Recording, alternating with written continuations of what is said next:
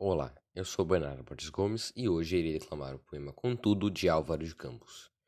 Contudo, contudo, também ouvi gládios e flamulas de cores, na primavera do que sonhei de mim.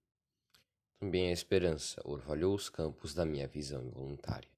Também tive quem também me sorrisse. Hoje estou como se tivesse sido outro. Quem fui não me lembra, senão como a história pensa. Quem serei não me interessa, como o futuro do mundo. Caí pela escada abaixo subitamente, e até o som de cair era a gargalhada da queda. Ana degrau era testemunha importuna e dura do ridículo que fiz de mim. Pobre do que perdeu o lugar, oferecido por não ter casaco limpo com que aparecesse.